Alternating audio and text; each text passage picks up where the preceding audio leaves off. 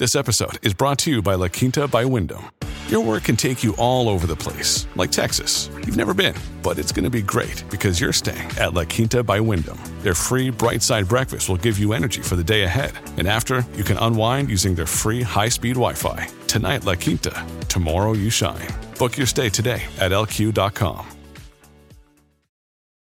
When you need mealtime inspiration, it's worth shopping Kroger, where you'll find over 30,000 mouthwatering choices that excite your inner foodie. And no matter what tasty choice you make, you'll enjoy our everyday low prices, plus extra ways to save, like digital coupons worth over $600 each week. You can also save up to $1 off per gallon at the pump with fuel points. More savings and more inspiring flavors make shopping Kroger worth it every time. Kroger, fresh for everyone. Fuel restrictions apply. Look, Bumble knows you're exhausted by dating. All the must not take yourself too seriously and 6 1 since that matters. And what do I even say other than hey? well, that's why they're introducing an all new Bumble with exciting features to make compatibility easier, starting the chat better, and dating safer. They've changed, so you don't have to. Download the new Bumble now. Hola, esto es New Books Network en español. Hola, soy Paula de la Cruz Fernández, soy anfitriona de New Books Network en español. Hoy tengo el placer de presentarles a la doctora Cristina Cibantos y hablaremos de su libro Jamón and Halal, Lessons in Tolerance from Rural Andalucía, publicado en 2022 por Amherst College Press. Cristina Cibantos es profesora de literatura y estudios culturales hispánicos y árabes en la University of Miami, en Florida, en los Estados Unidos. Su investigación se centra en las comunidades de inmigrantes de habla árabe en Hispanoamérica y España, relaciones sur-sur entre Latinoamérica y el mundo árabe, imperio y colonialidad, nacionalismos, memoria y tolerancia. Además del libro del que hoy hablaremos, es autora de Between Argentines and Arabs, Argentine Orientalism, Arab Immigrants and the Writing of Identity, escrito en 2006, y The Afterlife of Al-Andalus, Muslim Iberia in Contemporary Arab and Hispanic Narratives, publicado en 2017 así como varios artículos y ensayos que quizás pueden revisar o pueden ver en su página web, eh, tanto de la universidad como su página eh, profesional, de las que pondré los links en el post de la entrevista. Cristina, bienvenida a New Books Network en español. muchísimas gracias, es un placer estar aquí contigo. Es un placer tenerte con nosotros. Antes de hablar sobre tu libro, ¿podrías contarnos un poquito más sobre ti, tu carrera profesional y cómo llegaste a ser profesora e investigadora de los temas en los que hoy te centras? Sí, por supuesto. Eh, bueno, mm, en parte tiene que ver con mi herencia familiar. Mi madre es cubana y mi padre viene de una familia que ha ido eh, yendo y viniendo entre España y Cuba. Y después de la Revolución cubana, en el 59, mi familia eventualmente se radicó en Miami y ahí me crié en contacto con muchas culturas y también con una madre a la que le encantaba declamar poesía. Entonces, eventualmente me encontré haciendo un doctorado en literatura comparada. Eh, originalmente me iba a enfocar en los estudios medievales porque ya me interesaba eh, ya había llevado años estudiando árabe y era el, momento de contacto más obvio entre el mundo hispano y el mundo árabe. Pero después de algunos cursos me di cuenta de que trabajar con manuscritos medievales no era lo mío y cambié de enfoque hacia los estudios postcoloniales. Pero con mi segundo libro, The Afterlife of Al-Andalus, volví en cierta manera a eh, los estudios medievales porque me centré en la memoria histórica sobre la Iberia musulmana y la temprana modernidad, o sea, y o sea, el periodo que se conoce como la Reconquista. Y este tipo de eh, enfoque en cómo la época medieval se construye hoy en día y cómo se usa hoy en día, algunos lo llaman medievalismo, o sea, la construcción de lo medieval, medieval en nuestros tiempos. Y esto me llevó a mirar más de cerca el tema de la tolerancia y al andaluz, porque eh, como ya sabrán muchos, la, e, ese periodo muchas veces se asocia con una versión eh, un poco idealizada de la tolerancia. Entonces hoy en día es muy común eh, escuchar referencias a ese momento de la historia de la península ibérica como un, un, ejemplo de tolerancia eh, entre varias religiones y culturas y lenguas. Em, a la vez, eh, por, el, por, el, vínculo familiar al pueblo de Órgiva en la Alpujarra, desde los 18 años estuve visitando con frecuencia eh, los primos de mi padre en el pueblo y veía los cambios que ocurrían a través de los años ahí y estaba súper fascinada, intrigada con todos los contrastes que veía, porque todavía permanecía la cultura tradicional de la Alpujarra, pero a la vez llegaban eh, muchos ingleses que se radicaban en la, en la zona porque querían convertirse en agricultores o porque buscaban una vida alternativa, eh, como lo que llamaríamos hippies, eh, pero también surgió un grupo ya bastante numeroso de conversos al Islam, europeos que decidieron convertirse al Islam y específicamente a la rama mística que se llama el sufismo. Entonces llevaba tiempo pensando cómo puedo eh, escribir algo sobre Orgiva y la Alpujarra y pensando en cómo analizar estos cambios que veía y esta confluencia de culturas. Hasta que un día una prima me enseñó una, eh, me mostró un capítulo de la serie de Movistar Radio Gaga que se centra precisamente en Orgiva. Y ahí ya empezaron a, juntarse distintas ideas en mi, en mi cabeza y en parte por cosas que, omisiones que notaba en el capítulo que me llamaban la atención. Y fue a raíz de eso que decidí eh, seguir con este, bueno, formular este proyecto. Qué bueno. Perdona que te pregunte antes de seguir con el libro, ¿cuál fue tu formación en, eh, en árabe? Porque es curioso, yo me acuerdo que yo soy eh, originalmente de Madrid, pero me fui a Granada con una beca a estudiar. Y en cuanto llegué a Granada, em, me sentí esta, vamos, esta necesidad igual de saber hablar árabe, aunque ya había empezado a, estudiar un poco en, Madrid, pero cuando llegué a Granada como que, que quería hacerlo más, más profundamente, aunque no pude, porque bueno, me parece algo a lo que te tienes que dedicar solamente, ¿no? Pero ¿de dónde surge ese, ese interés por, por el mundo árabe?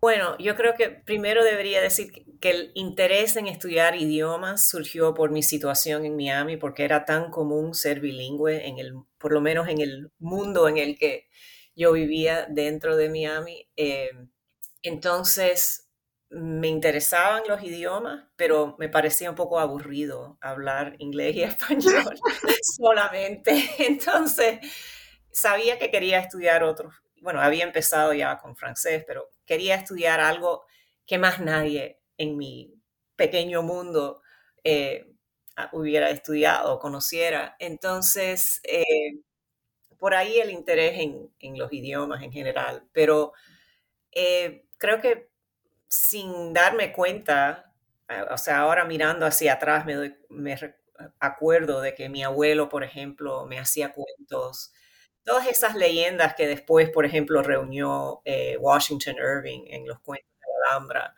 eh, leyendas sobre los moros en la Alhambra y esto y lo otro. Entonces, como que esas eh, ideas ya las tenía rondando en la cabeza. Además, mi madre, eh, a ella siempre le había encantado, por ejemplo, el flamenco y de niña había leído los cuentos de Washington Irving y nos hacía a veces referencias a, cosas que salen en el libro y por estas...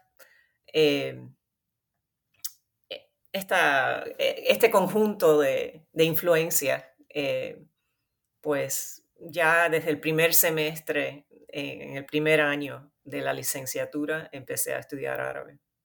Qué interesante. Sí, yo lo hice un par de años o igual tres eh, contando con Granada y, no tuve que, tuve que dejarlo. La, verdad es que requiere una inversión fuerte de, tiempo y de energía. Bueno, pues muy interesante, eh, Cristina, toda la idea de, cómo llegaste eh, al mundo árabe a través de, los idiomas. Cierto es que Miami es, es así, ¿no? Es, es tan bicultural y a veces no multicultural. Eh, pero bueno, es, una, es otra ciudad muy interesante en este sentido. Podríamos, ya nos has dicho un poquito sobre cómo llegó, cómo desarrollaste eh, o cómo llegaste al, libro, a la idea del libro, pero quizás si nos puedes hablar un poquito más de, en general, de cómo lo desarrollaste y también del título, porque creo que es, que es muy interesante y por qué elegiste llamarlo así. Por supuesto. Eh, lo de poner jamón y halal salió, bueno, por una parte porque la Alpujarra es famosa por su jamón serrano.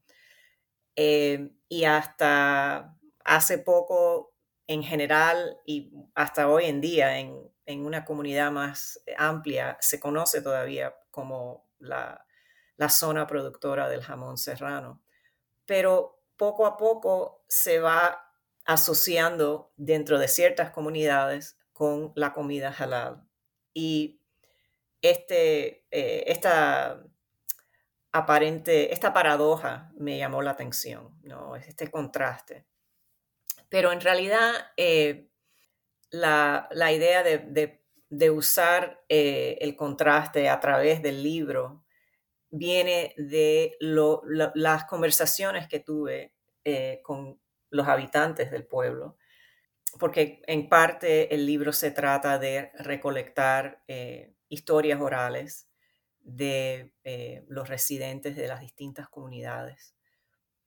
Y una vez tras otra salía el tema de la preparación de los alimentos o las restricciones alimenticias. Y me llamó la atención que de la misma manera que halal, que viene a ser como el como el kosher en el judaísmo, es el conjunto de prácticas permitidas por la religión musulmana. Esa, ese concepto de lo que es permitido y lo que no es permitido sirve también como una metáfora muy apta para los límites sociales y las normas de aceptabilidad. O sea, qué es lo que una comunidad va a tolerar o no tolerar. Em, y aquí quizás viene al caso hablar de las paradojas de la tolerancia, porque una cosa que han notado muchos eh, teóricos de estos temas es que la tolerancia sin límites termina generalmente por limitar la tolerancia. O sea que una sociedad que tolera libremente a los intolerantes va a experimentar la eh, dominación de la intolerancia. Eh, entonces, para mantener una sociedad pacífica y tolerante, necesitamos cierto tipo de intolerancia en ciertos contextos, porque si no, eh, no hay manera de limitar qué es lo que ayuda a la comunidad como tal en desarrollarse de una manera pacífica. O sea, es un proceso de negociar fronteras, los límites entre lo que se puede tolerar y lo que no se puede tolerar. Y para cerrar lo de los contrastes, eh, me hizo mucha gracia que esta última vez que volví, este verano pasado, cuando volví a Órgiva, vi que hace más o menos un año había abierto una carnicería halal. Antes de eso, la gente iba a, distintas, a distintos mercados en el pueblo que tenían su sección de, de carnes eh, halal, pero ahora se ha abierto una carnicería dedicada a, a los alimentos halal y se llama Carnicería Halal Alpujarra. Y ahí ya con el nombre del negocio está ese contraste. Eh, y muestra que en, por lo menos en este rincón del mundo, la cultura del jamón y de la, eh, de la comida halal sí, coexisten. Qué bueno. Hay muchos contrastes así en, el sur de, España, la verdad, en Andalucía. Eh, es muy interesante. Pues si te parece, ¿por qué no nos hablas un poquito más eh, sobre la Alpujarra? Dónde, dónde está? ¿Por qué es importante para tu tema de estudio? Y si nos puedes hablar también a la vez de la metodología, es decir, cómo te has acercado tú a la Alpujarra a través de estas narrativas orales eh, también y eh, las historias orales de las que nos acabas de, hablar, pero también las narrativas escritas y, visuales eh, de Órgiva y de sus gentes y tradiciones. una de las características más interesantes de la Alpujarra es su papel en la historia de España, porque entre la caída de Granada en 1492 y la expulsión de los moriscos o los musulmanes obligados a convertirse al cristianismo, que ocurrió a principios de los 1600, la Alpujarra cobró un papel muy importante en la historia de, eh, española. Fue el primer lugar de exilio para Boabdil, el último soberano musulmán de Al-Ándalus y también fue el lugar donde se vieron las últimas revueltas musulmanas contra los reyes católicos. Y por esa razón se asocia a la zona con una especie de rebeldía o resistencia, dependiendo, o sea, de las simpatías de uno, y también con la culminación de la reconquista. Entonces, eh, se han visto una serie de eh, relatos de viajes de franceses, ingleses y también españoles de otras zonas, desde finales siglos del siglo XVIII hasta mediados del XX, que enfatizan ese pasado musulmán y presentan a la zona no solamente como una zona aislada, pero como una zona primitiva. Y eh, esto lo logran a través de eh, otra vez usar esas leyendas que, mencioné antes sobre los moriscos y los criptomusulmanes. Eh, y también se eh, relaciona a una, una, serie de jerarquías entre las civilizaciones que vemos, por ejemplo, en, como parte de la leyenda negra, que eh, eh, consiste en asociar a España con África y el mundo musulmán eh, a base de esa historia, pero como una manera de establecer la superioridad de otros pueblos europeos. En el caso, generalmente eran discursos que salían de Francia y de Inglaterra. Pero también esta jerarquía se ve entre España eh, entre otras regiones de España y Andalucía. Y dentro de Andalucía, a, la Alpujarra en sí es la región que se considera como más primitiva, entre comillas. Eh, por lo tanto, esta, eh, este discurso sobre la Alpujarra ha sido la que ha predominado hasta por lo menos mediados de los, de, los años 1900 y curiosamente, las narrativas televisivas presentan una visión bastante distinta en el sentido de que se centran, hacen referencias a esa época lejana eh, y la presencia de los moriscos, etcétera, pero se centran más en la Alpujarra y eh, el pueblo de Órgiva de hoy en día como un espacio multicultural y un espacio de tolerancia. Entonces, en parte en el libro lo que hago es analizar esas eh, narrativas de viaje eh, enfocándome más en los que se han escrito en los últimos años, eh, que, son, que incluyen relatos o están entre relato y autobiografía, pero textos escritos por ingleses que se han radicado en el área de, de Órgiva. Y también analizo toda una serie de programas que de televisivas que han salido en los últimos 10 eh, o 15 años. Me sorprendió que hubiera tantos, eh, eh, tantas series de televisión que se hubieran enfocado en un pueblo tan pequeño, pero así es, porque el pueblo ha cobrado cierta fama como un espacio multicultural.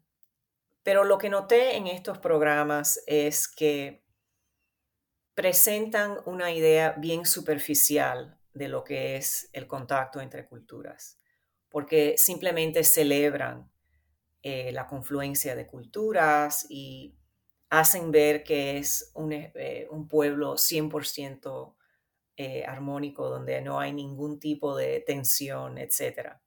Entonces, al minimizar y borrar las tensiones que existen, eh, lo que hacen es crear una, un concepto de tolerancia mucho más superficial y no eh, toman la oportunidad para abrir un espacio de diálogo sobre cómo la coexistencia pacífica se crea y cómo se mantiene. Eh, esto me, me hizo pensar que sería interesante escuchar las voces de los habitantes del pueblo, de las distintas comunidades. En particular, me enfoqué en eh, la comunidad de conversos al Islam y los inmigrantes ah, del norte de África, los magrebíes que viven en el pueblo, que es una comunidad pequeña, pero que creo que cobra relevancia por las tensiones eh, que existen hoy en día en España y en toda Europa con respecto a la inmigración. Eh, y específicamente la inmigración de musulmanes. Entonces, eh, lo que noté, lo que me llamó la atención mucho en las narrativas eh, orales es que los habitantes del pueblo siempre recurrían a modismos que reflejaban la separación entre las comunidades. Me decían cosas como, sí, estamos juntos pero no revueltos. O sí, vivimos vidas paralelas. Entonces, eh, me estaban tratando de eh, expresar que aunque viven en el mismo pueblo y en la misma zona, en realidad no hay mucho contacto entre estas pequeñas comunidades. Los eh, ingleses, por ejemplo, o los europeos en general, que eh, en sus reuniones sociales se comunican en inglés. Los pueblerinos y los, eh, eh, la comunidad sufí que vive en la zona. Pero a la vez notaba que sí había ciertos, en, en ciertos contextos había puntos de contacto entre las comunidades que ayudaban a que se entendieran y, se, eh, y vieran el valor del uno, el uno del otro. Y eh, así es como desarrollé esta idea de que los puentes entre estas comunidades es lo que facilita el nivel de tolerancia que existe en el pueblo. Em, pero de todas maneras hay ciertas eh, como lagunas en el, en la conciencia de, de algunos de los habitantes. Por ejemplo, una eh, cosa que me llamó la atención es que, en, bueno, esto sale en, uno de los programas de televisión, entonces ahí hay que pensar también en qué es lo que se puede haber editado para crear cierta imagen del pueblo. Pero hay una entrevista con eh, los que llevan la panadería eh, principal del pueblo y hablan de varios dulces mozárabes eh, y explican cómo se elaboran y que encontraron las recetas en un manuscrito antiguo, pero nunca en el programa, el, conductor del programa ni los eh, panaderos hacen eh, la, alguna referencia a los dulces marroquíes que también se elaboran en el pueblo y que son muy parecidos y usan todos los mismos ingredientes, o sea, son primos hermanos de los dulces mozárabes. Y esos dulces eh, que elaboran algunas eh, señoras generalmente eh, del Magreb, los van generalmente dirigidos a la comunidad sufí, o sea, sus clientes principales son de esa comunidad. Entonces hay toda una eh, como otro circuito de comida que existe ahí que el programa no, no incluyó de ninguna manera. Entonces ese es un ejemplo de una de las eh, omisiones que noté en, esos, en esas representaciones televisivas. Sí, ese es un, ese es un buen ejemplo, la verdad, em, de, este, de esta omisión a la vez eh, que se hace ese puente, ¿cierto? ¿Nos puedes quizás dar otros ejemplos sobre em, de, tus historias orales y también eh, de las de estos narrativas de viajes, que son, la verdad es que tienes bastantes eh, en el libro y son muy interesantes? en términos de las narrativas, bueno, uno que de los, eh, de los primeros eh, españoles en visitar a la zona fue el doctor Oloris, un médico de Granada, que llegó a la zona en los, a finales de los 1800 con el propósito de medir a los habitantes, porque en este momento el campo de la antropología salía de la medicina y de la criminología también. Pero en este caso era un médico que quería medir los cráneos de los alpujarreños para ver cuál era, eh, o sea, según las teorías de la época, y había una relación directa entre eh, estatura y distintas dimensiones del cuerpo y específicamente del cráneo y las características eh, de, de los pueblos, ¿no?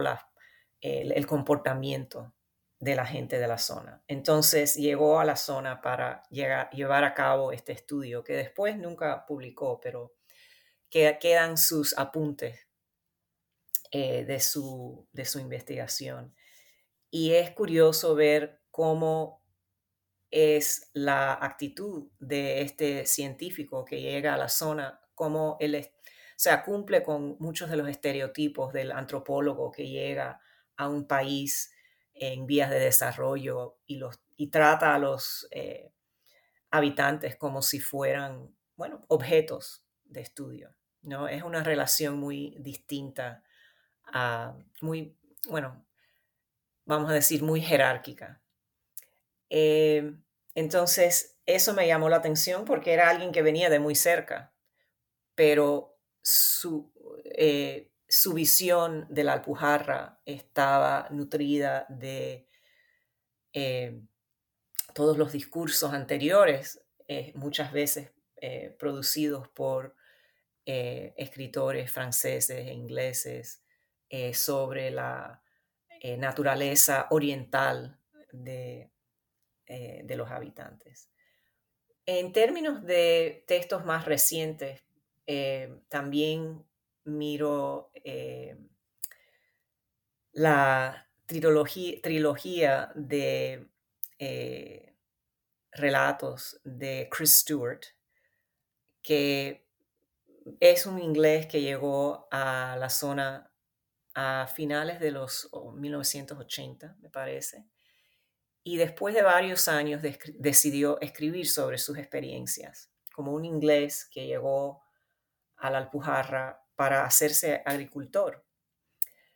Eh, y ahí nos cuenta con un tono humorístico sus triunfos y fracasos como eh, agricultor y en sus intentos de entenderse con los pueblerinos, con sus vecinos, etc.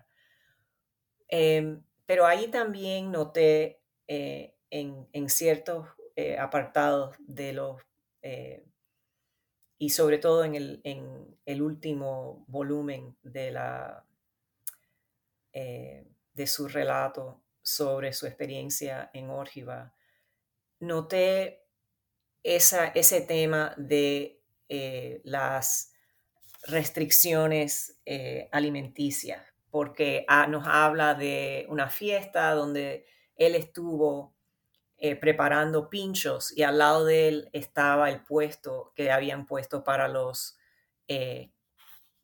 musulmanes que asistieran a la fiesta y ponían pinchos jalados. Entonces, nos nos muestra cómo esta eh, convivencia se desarrolla en el pueblo eh, y es parte de la, de la vida diaria en el pueblo.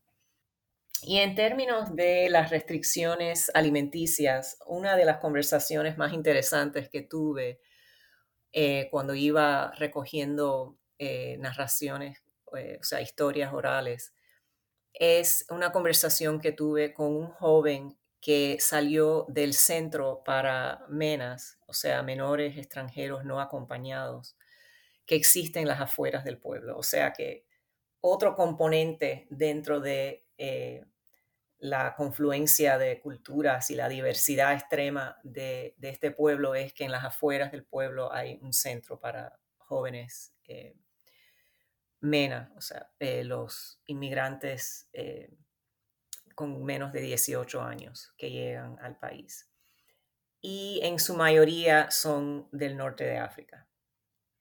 Pues este joven eh, había llegado a España más o menos con 15 o 16 años de edad y como los otros jóvenes de este centro, ah, estudió en, el instituto del pueblo en la escuela secundaria del pueblo y después encontró trabajo en la zona y se sentía muy a gusto ahí. Tenía una novia de la eh, y me estaba contando de cómo era su, vida diaria y me comentó que cuando va a, eh, a casa de amigos, que ellos siempre toman en cuenta sus eh, restricciones alimenticias, le preparan algo aparte si el plato principal tiene eh, carne de cerdo, etc.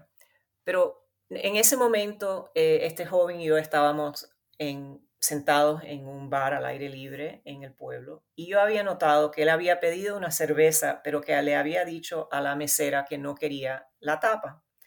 Entonces le pregunté que si eh, cómo figuraba el alcohol en su concepto de, eh, en su práctica del Islam, si se consideraba practicante, etc. Entonces, a raíz de esa pregunta, me explicó que eh, sí, él tomaba alcohol porque era algo que acostumbraba, hasta, o sea, que los jóvenes de su edad acostumbraban a hacer eso en su país de origen y no lo veía como algún problema, no lo veía como algo que lo apartaba de su eh, práctica religiosa, pero a la vez que hace tiempo había decidido no comer tapas y por eso le había dicho a la camarera que no le trajera la tapa, porque un amigo que trabajaba en un restaurante le había advertido de que muchas veces preparaban carne de res en la misma superficie con otra eh, otra comida, entonces pedir a una tapa sin carne o sin jamón no te iba a garantizar que no hubiera tenido contacto con, con una comida que se considera haram o prohibido. Entonces tuve la, gran alegría de poder decirle que en realidad en ese restaurante en particular eh, no servían ningún tipo de, de, carne de res, que la comida era halal, aunque también servían alcohol. Entonces, eh, mismo en su diversidad le había ofrecido una manera de seguir practicando su versión del Islam y eh, disfrutar de su tapa con su cerveza. Em, sí, y me pareció interesante en general la presencia de este centro para menas, porque en otras partes de España los habitantes sí han rechazado eh, el establecimiento de, centros cerca de, sus viviendas y etc. Pero en Órgiva nunca hubo ningún tipo de rechazo del, centro.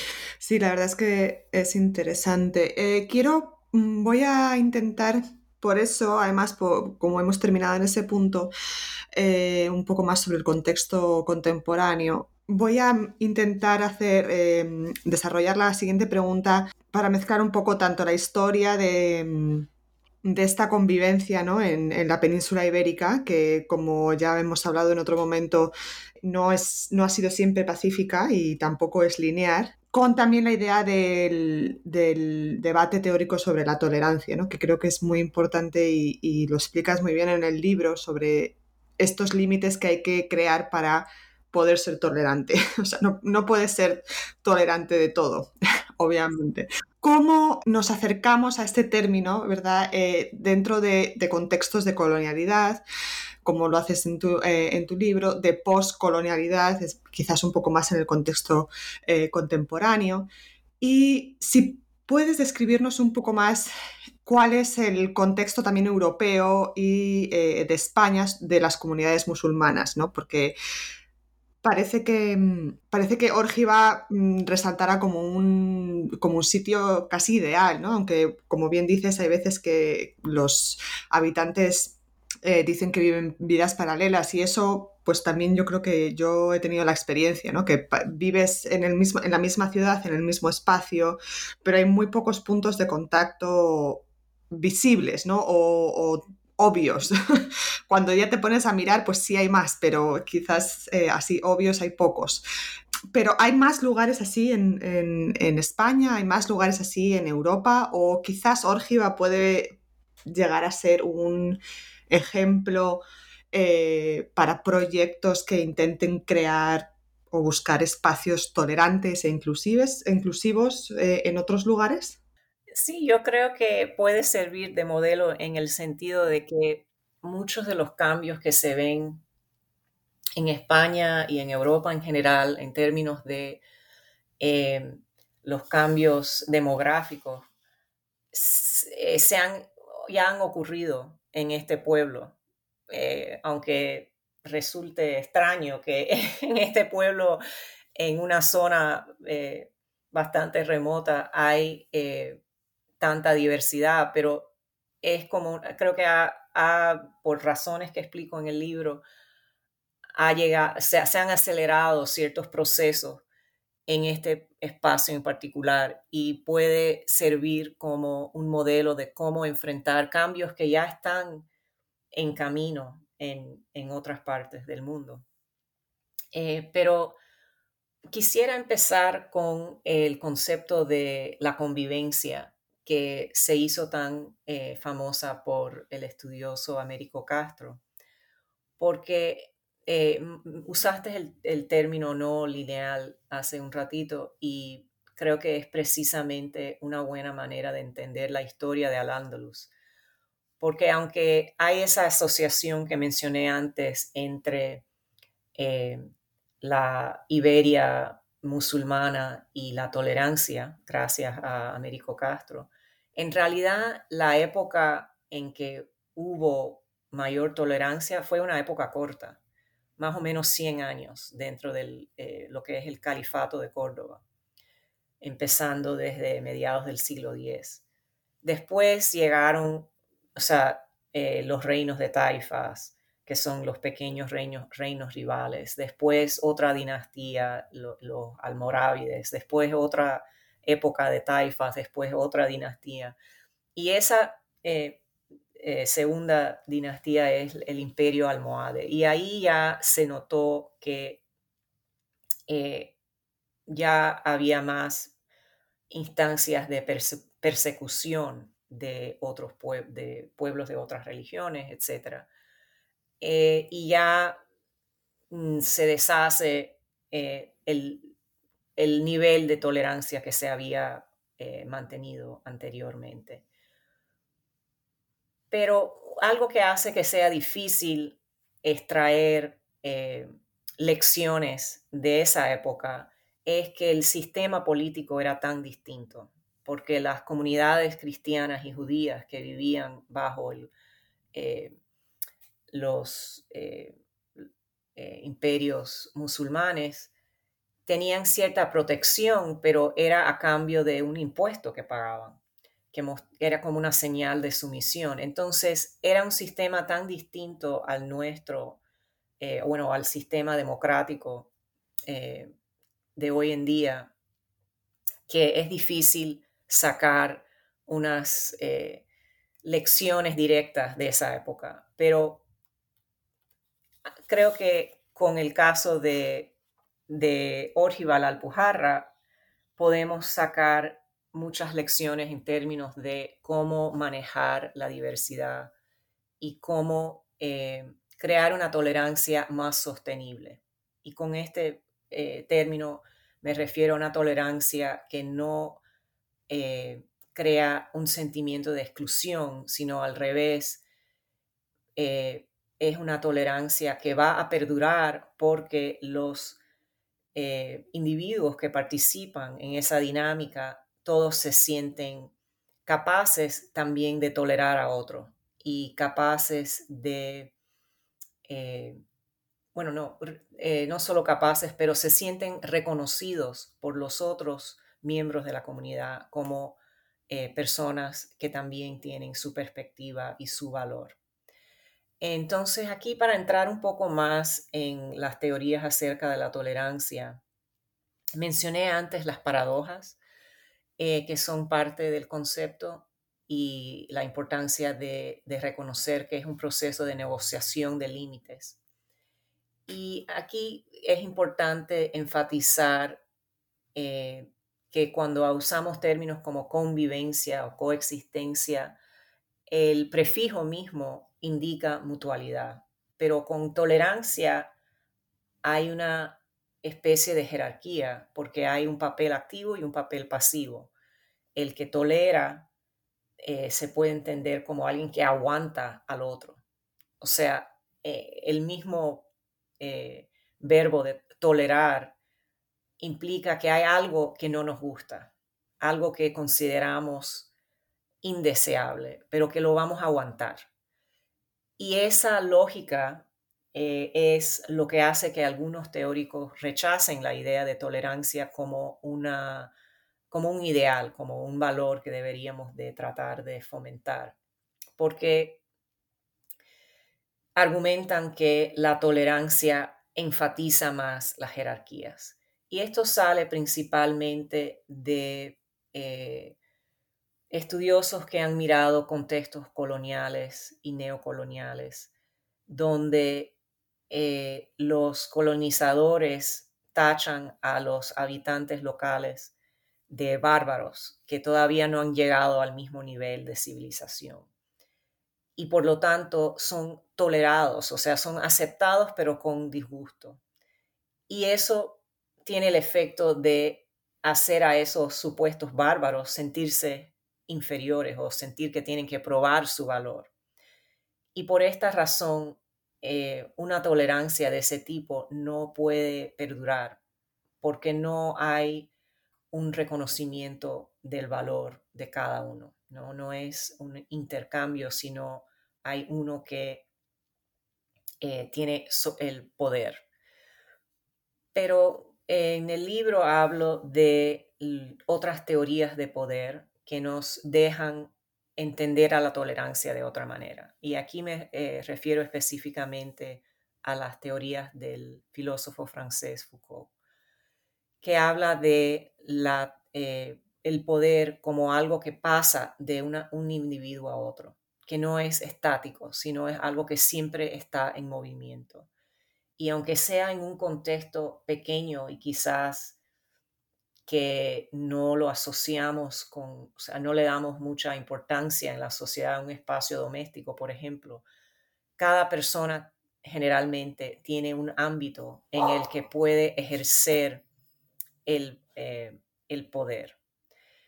Y si reconocemos esto, también podemos concebir de la tolerancia como una dinámica en la que cada uno puede tener en ciertos momentos un papel activo y en otros el pasivo. ¿no? Nos toca a veces tolerar y otras veces ser, ser tolerados. Y reconocer eso ya nos lleva a un nivel más alto de reconocimiento entre los individuos que participan en esa dinámica, ¿no? Porque eh, estamos reconociendo la humanidad y el valor de cada persona. Y eso es lo que crea una tolerancia más horizontal que vertical y una tolerancia, por ende, más sostenible, porque no eh, contiene eh, sentimientos de exclusión o por lo menos reconoce los momentos en que hay eh, exclusiones para tratar de negociar una, una situación mejor, ¿no? O sea, una mentalidad de que esto va, siempre está en proceso, es, lo que ayuda a mantener la tolerancia. Em, también viene al caso el orientalismo, porque he mencionado un par de veces eh, una visión del otro como bárbaro o primitivo, y muchas veces este es el estereotipo creado por el orientalismo. No es un estereotipo que ha ayudado a los proyectos coloniales y neocoloniales. El deber al, eh, al otro del, ¿no? de esta región tan amplia y tan diversa que se ha nombrado como el Oriente, verlo como eh, bárbaro o menos civilizado. Pero lo curioso que se ve en, un contexto como Órgiva es que tenemos a eh, musulmanes agnósticos y europeos cristianos que se han convertido al Islam. Entonces, ya las, esa categoría, o sea, eh, esa imagen orientalista de un musulmán súper conservador y semi bárbaro que no tolera a los demás, como que ya no tiene vigencia en ese tipo de contexto y se deshacen las ideas preconcebidas de las categorías de lo civilizado, lo tolerante, lo europeo, que generalmente van vinculados. Sí, no, muy interesante y creo que muy útil también para, para, este, para este tipo de debates eh, contemporáneos.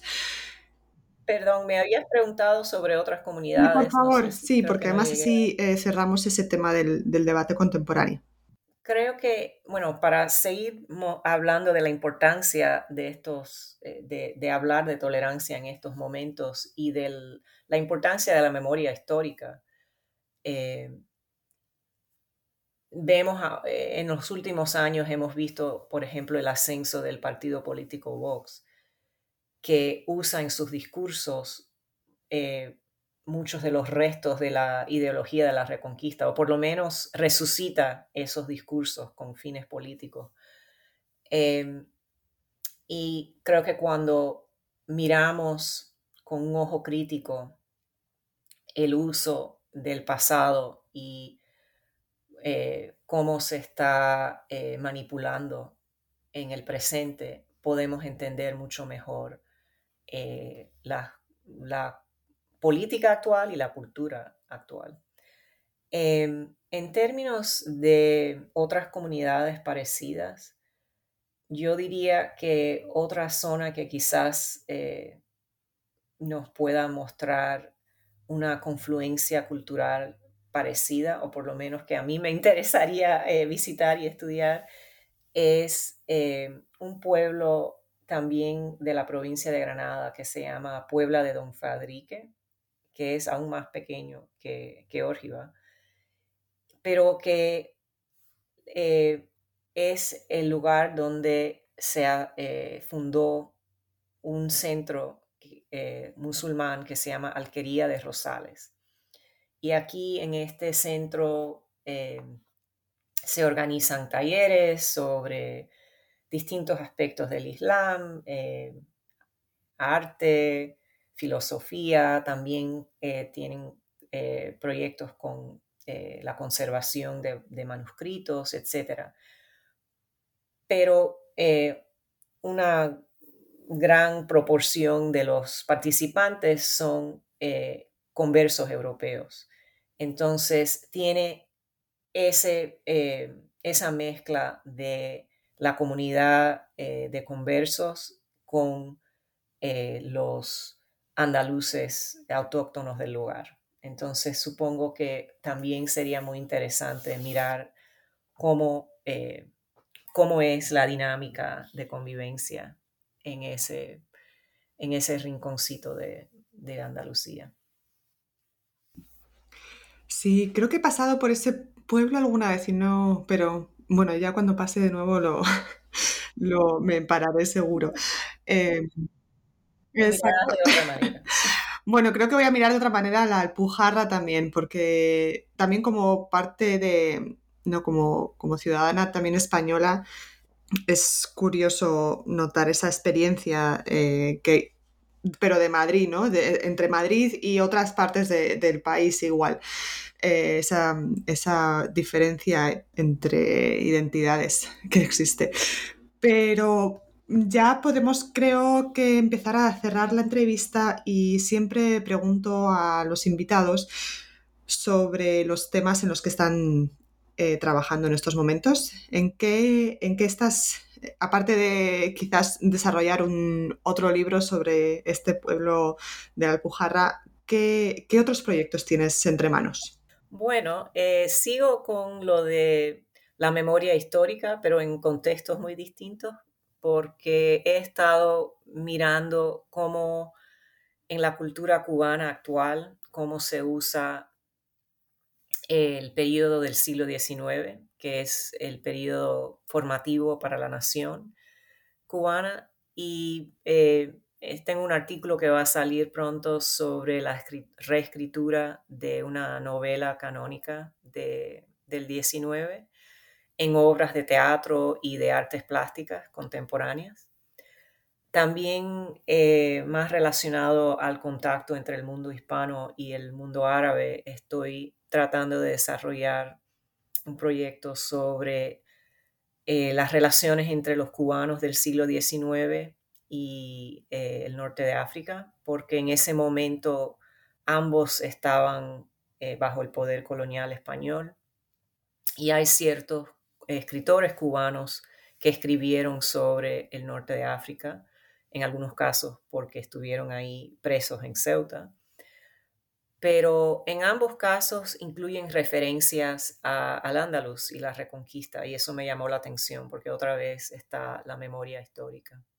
¿Y qué más? Bueno, hace poco terminé una traducción de un cuento del escritor marroquí Abdel Fattah Quilito, eh, que curiosamente es sobre la cohabitación entre idiomas, en este caso de cómo se llevan el árabe y el francés dentro del contexto marroquí. Ah, qué interesante. Pues te invito a que lo, envíes a New Books Network en español para, para poder eh, saber un poquito más de esta, de esta nueva publicación. Pues muchas gracias por tu tiempo y por esta maravillosa y de verdad completa introducción al libro. Ha sido un placer tenerte con nosotros, Cristina. No, gracias a ti. Eh, encantada de, tener esta oportunidad. Y así nos despedimos. Mi nombre es Paula de la Cruz Fernández y soy editora y anfitriona de New Books Network en español. Hoy hemos hablado de la obra Jamón and Halal, Lessons in Tolerance from Rural Andalucía, publicada en 2022 por Amherst College Press. El libro está disponible en acceso abierto y les voy a dejar el link en el post de la entrevista para que se animen a leerlo, por supuesto. A todos, muchas gracias y hasta la próxima.